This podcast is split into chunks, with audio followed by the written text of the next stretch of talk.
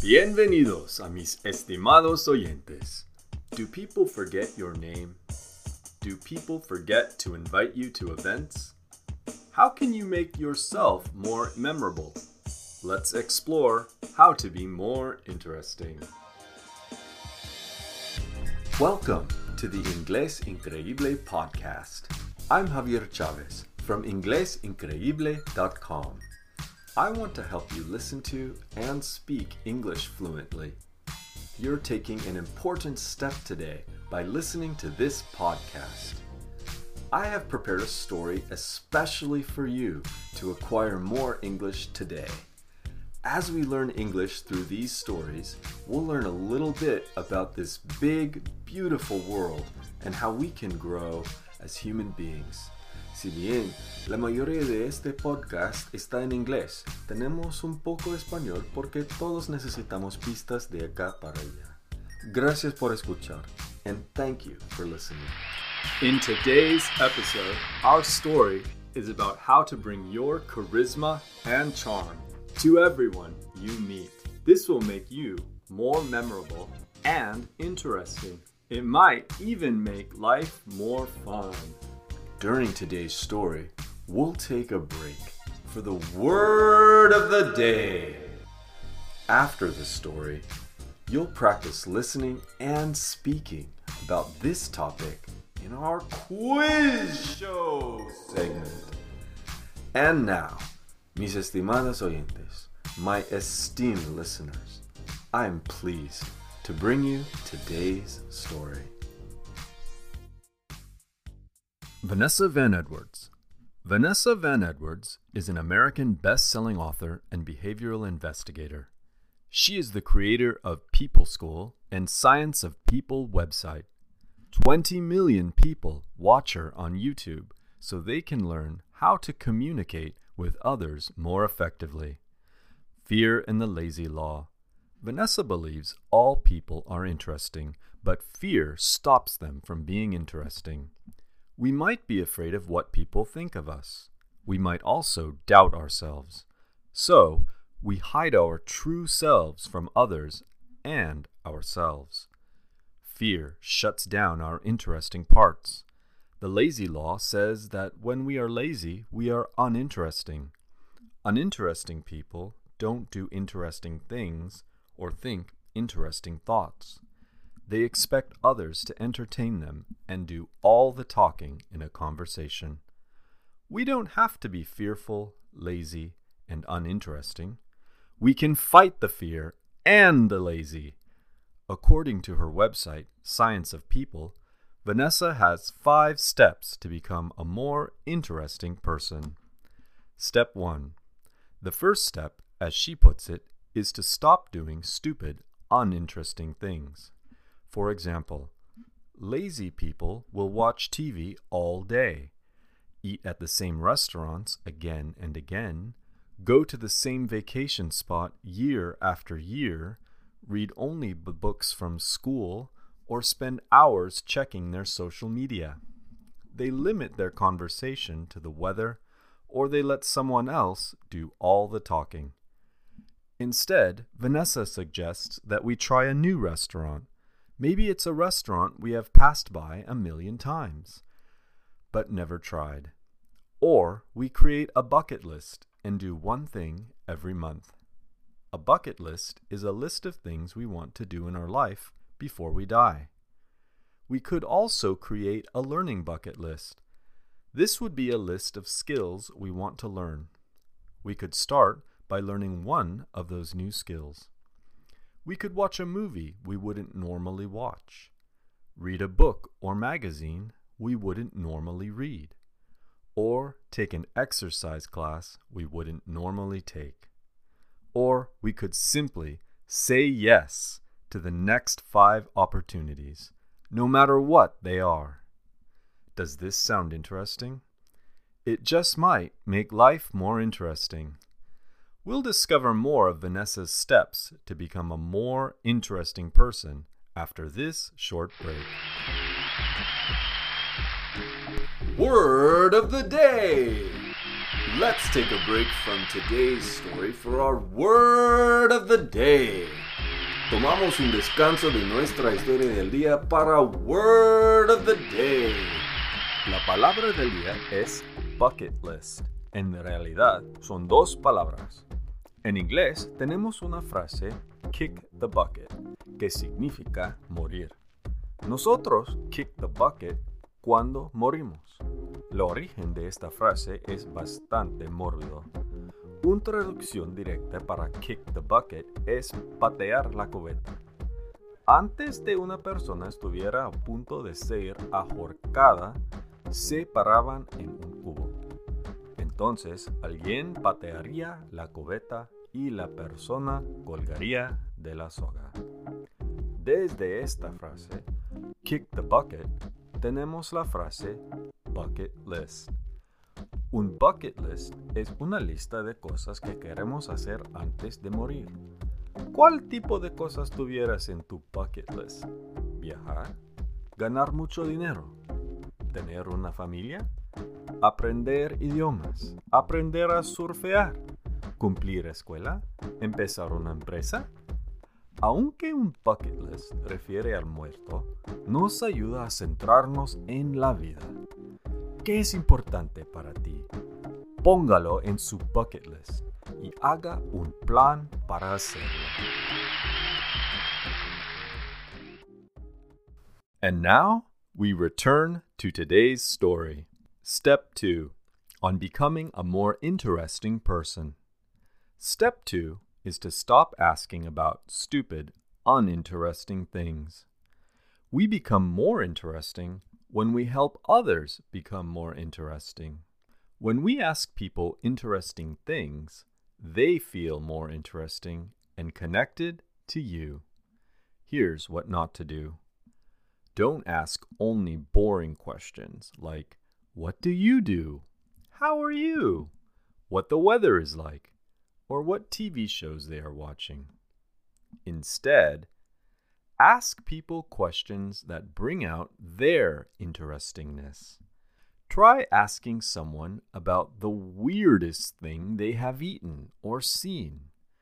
Ask them about their bucket list and listen for anything you might be able to help them with. Ask someone about the movie that most changed their life or a new skill they are learning, or a project they love working on, or even a New Year's resolution. What gives them purpose in life? These are deeper questions that bring out interestingness. Steps 3 and 4. Steps 3 and 4 go hand in hand. That is, steps 3 and 4 go together. Step 3 is to consume interesting things. Here's what not to do. According to Vanessa, lazy people read news from the same sources that confirm their own perspectives. They don't question sources. They get updates from social media feeds instead of actually talking to their friends. They only consume popular movies and music. They only read best selling books. Instead, do this to be more interesting. Ask a librarian or bookstore clerk about their favorite five books of all time. Ask someone about a movie that changed their life and then watch it. Consume books or movies that help you to have interesting conversations. Step 4 is to ask people about interesting things they are consuming. Vanessa tells us to become an interesting detective. That is, a person who asks people interesting questions. Ask them what they think and how they think. Ask them what they are learning and how they learn. Or ask them about the weirdest or most surprising thing they have seen or eaten or heard. Ask them about the weirdest or most surprising place they have visited or things they have done, etc., etc. Step 5. Step 5 is to hang out with interesting people. Interesting people encourage each other to become more interesting. Make a list of the most interesting people you know. Who is the most interesting person you know? Who is the funniest person you know? Who is the most well read? Who is the most well traveled? Who is the strangest person you know? Hang out with them, and you might become the most interesting person you know. The Quiz Show! Well done! Now we'll practice listening and speaking in our Quiz Show segment. Here's how it works I will tell you a fact from today's story. Then I will ask you a question about it. If you can, try not to think too much, just respond quickly. But here's the thing you will be playing against an American named Donnie. So let's welcome Donnie to the quiz show. Hi, Donnie. Hi there! Where are you from, Donnie? Zigzag, Oregon. Zigzag? How do you get there? Well, you zig here and you zag there, then Okay, Donnie. Let's play. Um, between you and me, Donnie usually gets it wrong. But no worries, as the host of the quiz show, I will give you, our esteemed listener, the correct answer in the end. Ready to play, Donnie? yes, sirree! How about you, listener? Are you ready to play? You are becoming an English speaker. You got this. Si se puede, here we go with the quiz show. Fact 1 Fear and laziness stop people from being interesting. Question 1 What stops people from being interesting? Eating bread? No, Donnie. You can eat bread and be interesting. Fear and laziness stop people from being interesting. Now for our next fact. Fact 2. Asking someone about the movie that most changed their life is more interesting than asking them about what movies they saw lately. Question 2. What is a more interesting question? What movie has changed your life? Or, what movies have you seen lately? What movies have you seen lately? No, Donnie. What movies have you seen lately is a boring, lazy question. Maybe it would be good to start a conversation, but a more interesting question is what movie has most changed your life? And now for our final fact. Fact 3. Hanging out with interesting people will make you more interesting. Question 3. Does hanging out with interesting people make you more interesting? Uh, no, I don't think so. No, Donnie. Hanging out with interesting people does make you more interesting. I think you're interesting. Thank you, Donnie. Well, Donnie, I'm afraid you are disqualified from the next round. What? Donnie, you got all the answers incorrect. But maybe you can come back for another episode. When's that? I'll call you. Let's say goodbye to Donnie for now. Thanks for having me on the show. Sure thing. Now you, our esteemed listener, gets to try the questions again in our quiz show bonus round. Fact 1 Fear and laziness stop people from being interesting. Question 1 What stops people from being interesting? Go ahead, listener. Try to answer this question. What stops people from being interesting? Excellent. Now for our next fact. Fact 2. Asking someone about the movie that most changed their life is more interesting than asking them about what movies they saw lately? Question 2.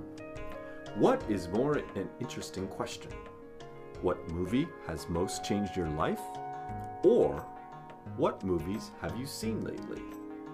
Go ahead, listener. Try to answer. What is a more interesting question? What movie has most changed your life? Or what movies have you seen lately? Great job! And now for our final fact. Fact 3 Hanging out with interesting people will make you more interesting. Question 3 Does hanging out with interesting people make you more interesting? Go ahead, listener. Try to answer.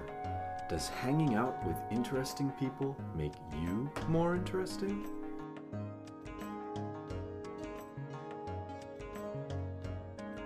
Excellent! We have reached the end of this episode. I hope you have enjoyed listening and speaking English with the Inglés Increíble podcast. Go to inglesincreíble.com to find more high quality resources for developing fluency in English. See you soon and have an amazing day. No te olvides, you are awesome!